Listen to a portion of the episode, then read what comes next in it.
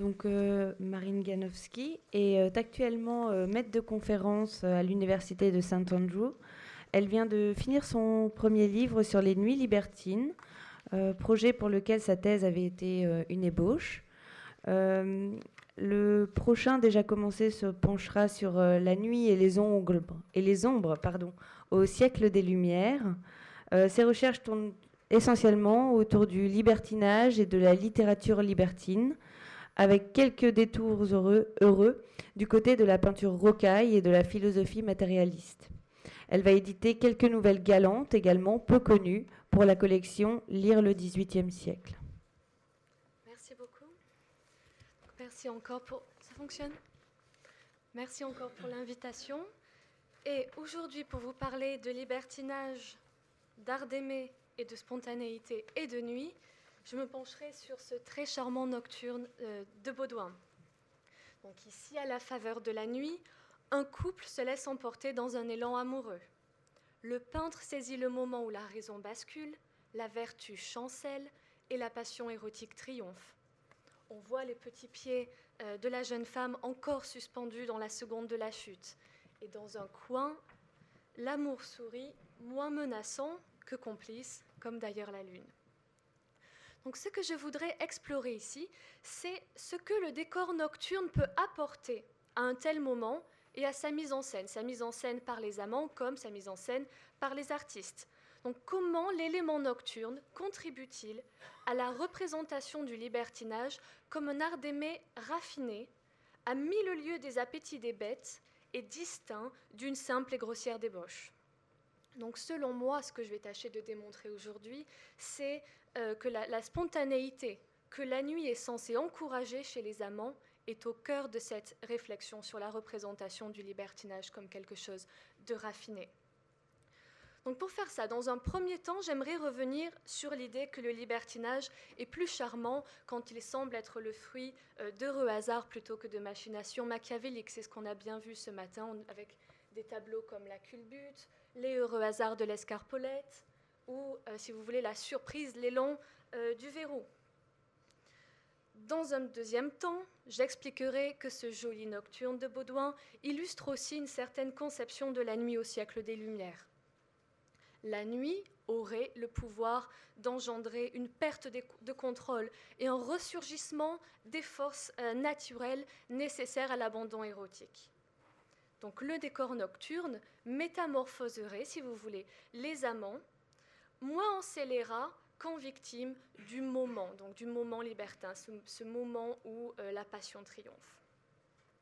Et enfin, donc, dans un troisième temps, nous verrons que la nuit intervient dans l'art d'aimer libertin comme un élément extérieur qui leur permet de trouver un compromis entre les appétits naturels d'une part et de l'autre la décence élégante que revendiquent les hommes et les femmes civilisés du XVIIIe siècle. Donc ici, dans un, dans un, dans, un premier temps, euh, l'histoire culturelle du siècle des Lumières m'aidera à définir cet art d'aimer libertin, mais aussi l'expérience particulière de la nuit à cette époque. Dans un autre temps, la perspective de l'histoire de l'art me permettra de, de situer ces tableaux de nuit galants dans, une plus, dans un contexte plus vaste, si vous voulez. Une plus vaste tradition de nocturne, au-delà de juste l'exemple de Baudouin. Donc, quelles idées, quelles expériences, quelles images sous-tendent les jolis nocturnes euh, libertins et leur représentation artistique par les amants eux-mêmes et par les artistes? Donc l'objectif de cette réflexion, ça va être de montrer que la présence de la nuit dans ces mises en scène du plaisir si elle ne sert pas tout à fait à disculper euh, les amants, elle écarte néanmoins quelque peu de la volupté l'infamie d'une transgression qui serait complètement lucide, préparée. La vérité autour de la culpabilité potentielle des intentions est en tout cas quelque peu suspendue dans le mystère qu'engendre le demi-jour voluptueux de la nuit. Dans ces scènes, seule la jouissance, le corps demeure clair, lumineux, le reste est absorbé dans l'ombre du moment. Donc commençons par clarifier pourquoi les libertins élégants au XVIIIe siècle devaient jouer le jeu de la spontanéité. Si la spontanéité se comprend comme un mouvement impulsif, naturel, non prémédité Il faudrait alors la rapprocher du concept libertin du moment. Donc je vous ai mis euh, la définition dans le, prospectus. Je ne vais pas tout lire, mais bon, ça sera souvenir de la journée d'études ou euh, élan pour les, méditations à venir. Donc, je vous ai mis la définition du moment. Pour résumer, c'est une surprise des sens, euh, souvent involontaire, à saisir tant qu'il est encore temps. Donc, le plaisir doit prendre des airs d'accident pour être élégant, pour être toléré. Toute dame respectable doit refuser les avances de son séducteur et faire une parade de sa vertu. Cela est dans l'ordre. Mais son séducteur doit déchiffrer les signaux tacites de cette dame et, le moment venu, s'emparer d'elle malgré ses résistances. Cela aussi est dans l'ordre. Il lui épargne ainsi la honte d'avoir cédé. C'est l'un des préceptes de base de l'art des Médovides, dont je vous ai mis des citations. Donc Ovide, bien sûr, dont le XVIIIe siècle est absolument friand. Et si on regarde euh, ce tableau de Watteau, Watteau posait déjà la question au début du siècle. Voulez-vous triompher des belles? Et le tableau semble répondre Surprenez-la, presque effrayez-la, cette belle, saisissez votre moment. Donc n'oublions pas que nous sommes au XVIIIe siècle dans une époque qui, toute brillante qu'elle fût, considérait le recours à la force physique pour soumettre une femme comme un service rendu à la vertu de celle-ci. D'accord? C'est une façon pour elle d'avoir la gloire de la défense et les plaisirs de la défaite, comme le dira la marquise de Merteuil.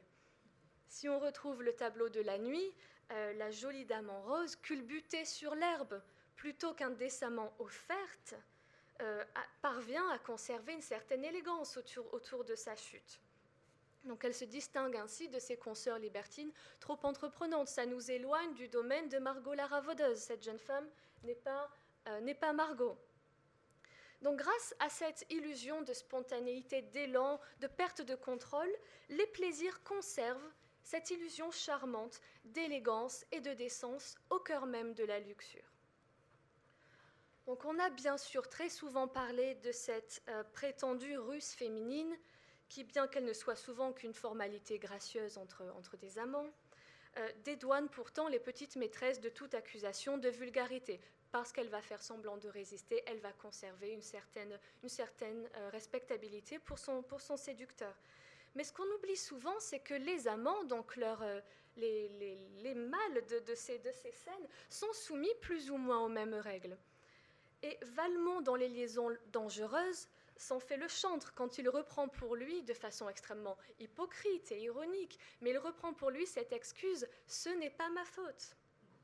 Ces infidélités serait à mettre sur le compte d'une force plus puissante que sa volonté et sa raison. En tout cas, c'est ce qu'il dit à Madame de Tourvel. Le libertin galant et mondain affiche sa nonchalance, sa spontanéité. Lui aussi est la victime des charmes du moment et de sa faiblesse naturelle. Ce n'est pas sa faute. Et ça aussi, on le retrouve chez Ovid. Donc quand on relit l'art d'aimer, on voit qu'il ne nous dit pas seulement qu'il faut comment triompher des belles, il dit aussi, si vous voulez triompher des belles, profitez, faites semblant en fait de, saisir le moment. Donc on va voir au cirque, c'est la foule qui forcera votre cuisse à toucher la sienne. Hein. Ce ne sera pas votre faute. Vous prétendez encore être sous l'empire de Bacchus pour déclarer votre flamme. Personne ne vous en voudra, ce n'est pas votre faute encore. Donc Ovid nous dit rien ne saurait triompher des belles comme euh, la spontanéité. Mais pourtant, son art d'aimer, dont le but évidemment est de montrer les ressorts secrets de la séduction, donc cet art d'aimer nous montre que la spontanéité la plus séduisante n'a en fait rien du tout de spontané. Cette spontanéité aura été en fait soigneusement planifiée, préparée, mais toujours, et c'est ça l'art d'aimer, il faut que la sprezzatura masque le machiavélisme. Et le bandeau soulevé doit être discret. Donc ici, certes, elle va sûrement tomber, mais le bandeau est quand même soulevé. Peut-être qu'elle voit où elle va, où ses pas vont la guider. Mais en tout cas, cette, euh, cette petite ruse, cette fausse perte de contrôle est discrète. L'illusion de spontanéité des libertins et de leurs libertines doit donc être entendue comme permettant aux amants d'envelopper de grâce leurs appétits naturels, sexuels, en transférant la responsabilité de la faute à des circonstances qui seraient au-delà de leur contrôle. Ce n'est pas leur faute. Et c'est sûrement pour cette raison que le terme de spontanéité figure peu ou prou dans la fiction libertine. Euh, j'ai été extrêmement paniquée de découvrir ça quand j'ai préparé mon papier, qu'en fait, il n'y avait pas très souvent l'adjectif spontané dans euh, la littérature de Crébillon ou de Laclos. C'est un mot qu'il n'utilise pas. Et si, euh, donc j'ai cherché à réfléchir pourquoi, et de nos jours, spontané, ça veut bien dire sans réfléchir, sans préméditation, ce qui est exactement l'illusion qu'on aurait ici. Mais au XVIIIe siècle, l'expression a une signification extrêmement précise et quelque peu différente. Et spontané, ce qui est euh, sans cause extérieure. Et donc, en fait, c'est sans grande surprise que le langage libertin va éviter cet adjectif spontané. Le libertin galant, ou la libertine encore pire, ne peut pas décemment, élégamment apparaître comme la source, la cause même de cette faute. Plutôt, il doit sembler léger comme chérubin, sensible au moindre courant d'air. Le choc des liaisons dangereuses en 1782, c'est surtout de d'oser démasquer l'ingénieur ouvrage de lui-même, donc la marquise qui ose dire je suis mon ouvrage, plutôt que l'homme-machine qui serait agi passivement par les circonstances. Donc le scandale des liaisons dangereuses ou le scandale même de l'art des Médovides, c'est de dévoiler le plan derrière le moment, la composition derrière l'impromptu ou la stratégie derrière la spontanéité. Mais le charme de la nuit, justement, donc la nuit en tant qu'élément nocturne et le, ce tableau de Baudouin, donc le charme de la nuit, c'est justement de laisser flotter le doute quelque peu, en saisissant sur la toile la seconde où les amants s'abandonnent un élan qui semble sourdre du clair de lune. Donc nous venons de voir que, pour représenter le libertinage sous un jour gracieux et élégant, il fallait lui donner cet air de spontanéité. Donc maintenant, ce que je propose de faire, c'est de voir pourquoi la nuit, pour les esprits du XVIIIe siècle, pouvait justement introduire dans une scène cette impression de perte de contrôle, de surgissement irrésistible des forces de la nature. Notons d'abord, bien sûr, que l'espace-temps de la nuit libère euh, les amants de leurs inhibitions. Cachés dans l'ombre, si on retrouve Baudouin, loin du monde endormi, le couple de la nuit jouit d'autant de liberté que s'il était derrière un verrou. Et Baudouin souligne cette vision, cette conception d'une nuit enclose et intime à travers ces grands arbres qui renforcent, si vous voulez, l'enveloppe de la nuit. Ils sont sous un toit d'ombre presque. C'est presque une scène intérieure, bien qu'on soit euh, en plein air. Et cette nuit indulgemment protectrice reprend sur un mode réaliste les allégories euh, baroques et rococo des ballets de cour, plafonds et autres dessus de porte, donc où la nuit est Diane qui enveloppe le monde dans ses voiles, ou, comme dans le ballet de la nuit de Ben dont je vous ai mis un extrait, la nuit prend les amants sous ses jupons pour mieux leur permettre de cueillir les fruits du plaisir. Donc jusque-là, euh, cette idée de la nuit nous est toujours familière, rien d'exotique, rien, rien de très particulier. Mais l'expérience nocturne au XVIIIe siècle a ceci de particulier qu'on n'a plus, force, plus aujourd'hui, qu'elle était caractérisée par les hasards plus ou moins heureux qu'elle pouvait faire courir à la vertu. Donc je propose, il y a trois façons. Donc d'abord, l'isolation et l'obscurité de la nuit faisaient automatiquement d'une femme une damoiselle en détresse à la merci de tout séducteur. La marquise de Merteuil, dans les liaisons dangereuses, en profite bien sûr. Une nuit, elle va inviter Prévent dans sa chambre pour quelques plaisirs clandestins.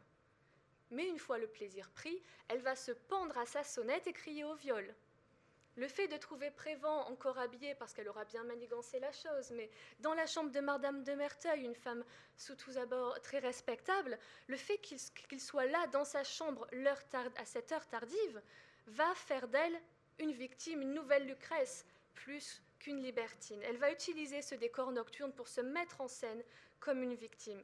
Donc la nuit, dans ce cas-là, aura bien donné à la marquise de Merteuil les plaisirs du vice et les honneurs de la vertu. Si on regarde l'opéra, euh, presque à la même époque euh, que les liaisons dangereuses, toute l'intrigue de Don Giovanni de Mozart tourne aussi autour de cette question euh, de la cette vulnérabilité féminine la nuit.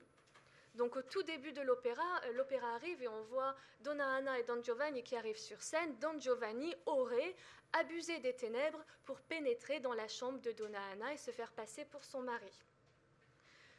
Tout l'opéra l'opéra conserve ce doute. Donc c'est vraiment la nuit, le, fait nocturne qui va permettre de, garder un mystère autour de la culpabilité de la jeune femme. Ce qui m'amène à mon deuxième point. Donc ceci, il y a un doute sur la culpabilité de Donna Anna ou de la marquise de Merteuil, d'autant plus en ce XVIIIe siècle, qui considère que la nuit, comme on l'apprend dans le traité de l'adultère avocat par M. Fournel, avocat au Parlement, on est en affaire un texte sérieux ici. Donc la nuit pourrait être un fait justificatif pour l'adultère si celui-ci est commis dans les ténèbres. Ce n'est pas ma faute, pouvait-on en effet plaider à l'époque, euh, en un siècle de nuit noire. Donc aujourd'hui, ça nous paraît absurde, mais à l'époque, il y avait des nuits complètement obscures je vous ai mis quelques exemples parce que c'est trop, formidable quand ça arrive dans la littérature. De Boccaccio à, à Rétif, on a des dizaines d'exemples, et puis Shakespeare aussi, et bien sûr le roman libertin se sera euh, régalé de ces euh, méprises nocturnes. Et Casanova lui-même, donc dans l'histoire de sa vie, se souvient avoir été la victime aveugle de ces ténèbres. Un soir, une femme laide et syphilitique on aurait profité pour se substituer à sa belle maîtresse, Poverino. Donc ça, c'est... Il aurait pu nous raconter comment il en a profité, mais il nous raconte euh, comment, au contraire, c'est... Voilà, on a vraiment le, manque de contrôle ici. Même Casanova ne contrôle pas la nuit. Troisième point. Donc, il faut... Là, maintenant, ça va être la perspective de, vraiment de l'histoire de, vraiment le, du matérialisme. Donc, il faut se souvenir qu'au XVIIIe siècle, ces représentations libertines de la nuit introduisent pour le spectateur l'idée que celle-ci peut déresponsabiliser les amants à travers l'influence voluptueuse que la nuit peut, euh, avoir sur leurs actions. Si on regarde la littérature libertine, donc surtout le très beau nocturne de Vivant de Non-Point de Lendemain, ceux de Crébillon, euh, de, de Godard de Cour, donc si on regarde la littérature libertine, on voit que les descriptions de la nuit, de son demi-jour voluptueux, de son, de son clair-obscur, de ses belles lumières, précèdent immédiatement une, une, faveur prise ou offerte, comme s'il y avait une relation de cause à effet. Et chez Baudouin, il semblerait qu'on ait presque la même chose, parce que si on regarde, donc on a clairement ici un mouvement, un élan, mais si on regarde la source de ce mouvement, ça, pourrait presque être la, Lune elle-même. Donc ce serait une façon de dire la Lune est à l'origine, la Lune, symbole nocturne, est à la source de cet élan. La nuit serait la cause de la conséquence, pas forcément la luxure, les appétits, la vulgarité euh, de l'homme et de la dame. C'est la faute de la nuit. Donc comment comprendre ça? Il faut se remettre dans ce XVIIIe siècle matérialiste, sensualiste, qui, donne au décor nocturne, en fait, dans, ces récits, dans ces tableaux, dans, même dans la vie de tous les jours, un certain, un certain point, il confère à, il lui donne le, rôle d'élément influenceur. On a une époque où l'espace a le pouvoir de déclencher certaines sensations, qui à leur tour déclencheront certaines idées, qui à leur tour déclencheront certaines actions, certains comportements. L'homme ou la femme c'est de la maîtrise, d'Olbach, c'est même Condillac, est un clavecin sensible. Ses passions sont l'effet de stimulation extérieure. Donc c'est dans ce contexte matérialiste et sensualiste qu'il nous faut repenser euh, le, le, rôle de la nuit dans les nocturnes libertins. Les amants ici ne peuvent qu'être sensibles apparemment au charme de la nuit, ce n'est pas leur faute. Et voilà selon moi ce que le contexte nocturne suggère discrètement et aussi bien sûr de façon ironique sur ces liaisons. C'est la nuit qui aurait mis le feu aux poudres. Donc toutes ces idées du siècle sur la vulnérabilité de la vertu la nuit sont autant de signes concrets d'une conception de la nuit à l'époque comme un espace-temps émancipé, euh, libéré, distinct des contraintes diurnes. La nuit libertine est placée sous l'égide des forces de la nature, pas sous celle des lois et de la société. Et dans ces petits nocturnes, donc celui de Baudouin par exemple. On y retrouve en fait, si on, se souvient de ça, on va y retrouver l'écho d'une longue tradition de nocturnes. Par exemple, les nocturnes de Georges de la Tour. Qu'est-ce qu'on voit ici? On voit la nuit qui permet le retour des profondeurs de l'être, loin de la foule et du bruit. Si on regarde à l'autre bout du siècle des Lumières, on aura bien sûr Goya et Fuseli et J'adore le parallèle, je sais pas, les couleurs, le mouvement entre les deux, mais cette idée vraiment que la nuit qui endort la raison diurne libère la psyché intime. Tant mieux pour euh, de la tour, mais ça devient dangereux à l'autre bout du siècle. Le libertinage est peut-être passé par là. On a cette même vision de la nuit, bien sûr, aussi chez Mozart avec sa reine de la nuit qu'il fait régner sur le désordre, l'instinct et le côté obscur de l'être contre l'ordre solaire de la raison de Zarastro. Donc on a au XVIIIe siècle cette vision de la nuit comme réceptacle, si vous voulez, de tout ce qui est sauvage, potentiellement dangereux. Et si on regarde d'autres nocturnes, par exemple ceux de Vernet, on a encore cette, cette image d'une nature presque incontrôlable que la nuit libérerait. En tout cas, ici, ce qu'on voit, c'est que la, nuit figure comme une force infinie qui semble presque écraser les constructions humaines, ou en tout cas les avaler.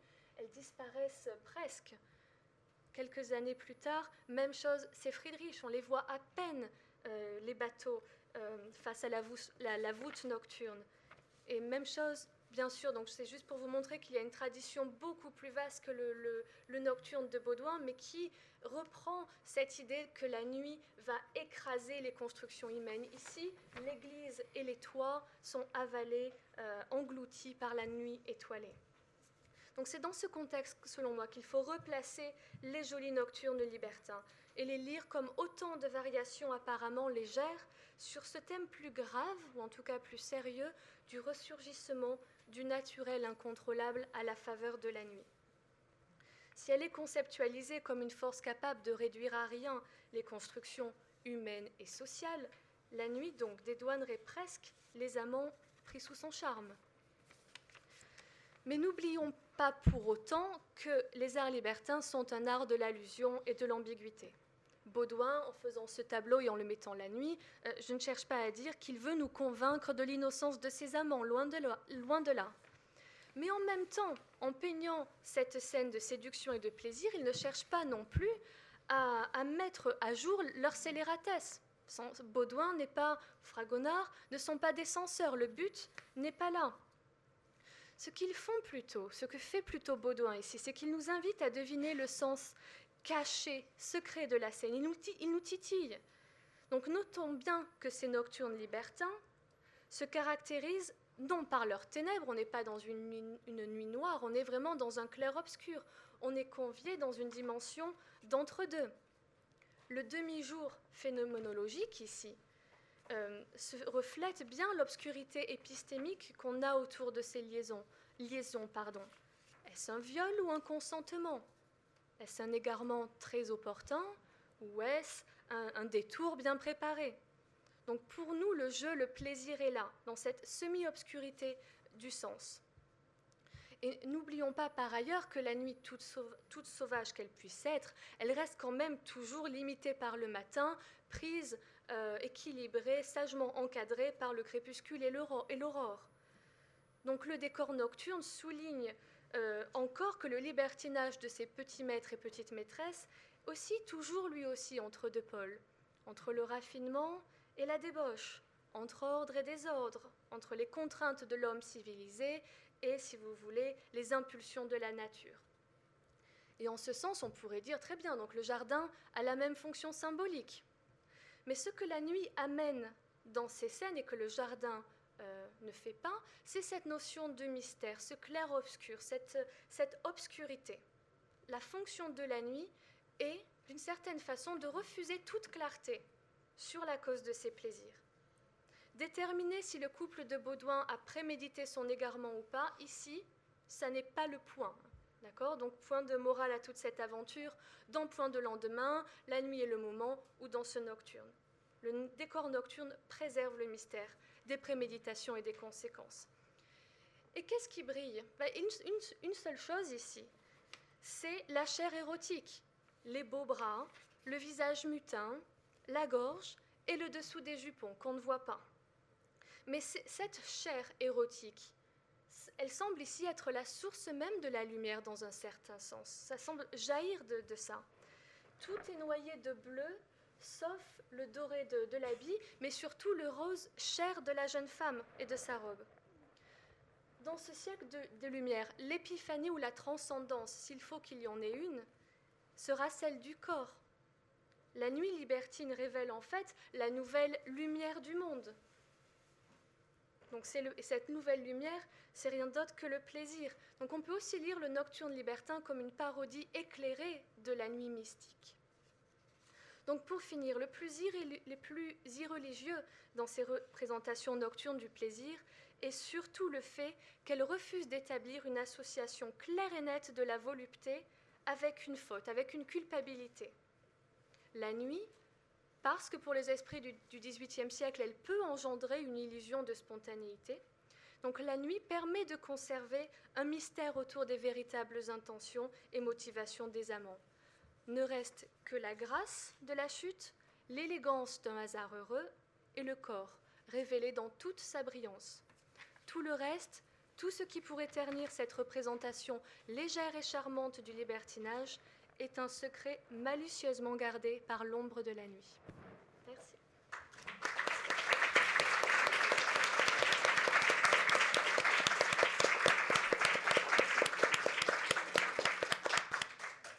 Merci Marine pour cette euh, passionnante communication. Est-ce que quelqu'un aurait une, question, euh, voudrait, souhaiterait euh, développer un point?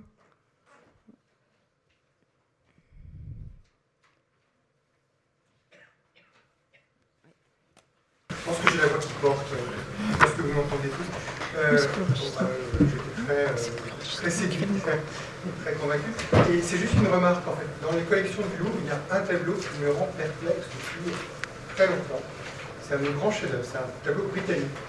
C'est un, portrait de Gainsborough qui représente Lady Alston, et c'est une lady magnifiquement parée, toute seule, dans les bois, au clair de lune. C'est un grand portrait formel je trouve ce tableau complètement incongru. Je ne vois pas ce qu'elle fait toute seule au clair de lune dans la nuit.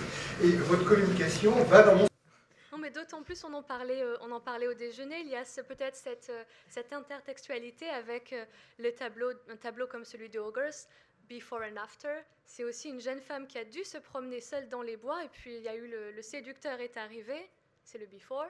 Puis ensuite, Hogarth nous donne l'after. Donc il y a vraiment une narration presque qui se crée autour d'une Qu'est-ce qu'une femme fait dans les bois, d'autant plus la nuit Donc est-ce qu'il y a une, titillation encore là? Ce qui est très drôle quand même, c'est que c'est un grand portrait formel. Mhm. C'est-à-dire que c'est pas une œuvre que euh, Gainsborough a fait tout seul, euh, c'est pas une œuvre de, comment dire, il, y a, juste son génie et, mhm. sa, volonté d'induire une narration comme, comme fait Baudouin. C'est-à-dire que c'est la dame, une dame de très bonne société, enfin on, est assez mal renseigné sur, euh, sur, sur, son background, enfin priori, c'est une dame qui vient de la Ce C'est pas du tout une dame galante, c'est pas du tout une dame qui fait profession de, de rencontre, qui cherche incident, comme je dis euh, très joliment. Et euh, un tableau, je le trouve complètement incroyable. Et puis, il y a ces références-là. Après, euh, bon, ben voilà. Non, mais ce qui est intéressant, c'est que surtout en Angleterre aussi, ils ont cette. bon, si on repense au tableau, à d'autres nocturnes, les nocturnes scientifiques, donc euh, euh, l'experiment with an Airpump de The Right of Derby. On a aussi cette idée de dompter la nuit. La femme qui ose sortir la nuit dans le domaine anglais, c'est cette femme intelligente, éduquée, qui, qui, a, qui, cette femme des Lumières, qui n'a plus peur la nuit parce qu'elle sait, parce qu'elle sait, euh, elle sait ce que c'est. Et ça rejoint donc les femmes qui faisaient partie de la, la Lunar Society, donc cette société lunaire où on se rencontrait les nuits au clair de lune pour parler science, parler euh, philosophie plus ou moins occulte. Mais donc nous, on, a peut-être une perspective trop française sur ces nocturnes et une jeune femme la nuit. L'Angleterre avait sûrement peut-être une approche plus scientifique et, et plus des lumières. Elle n'a pas sa lunette, c'est pas une Madame du Châtelet. Mais il y a peut-être peut cette lecture donc, aussi à faire.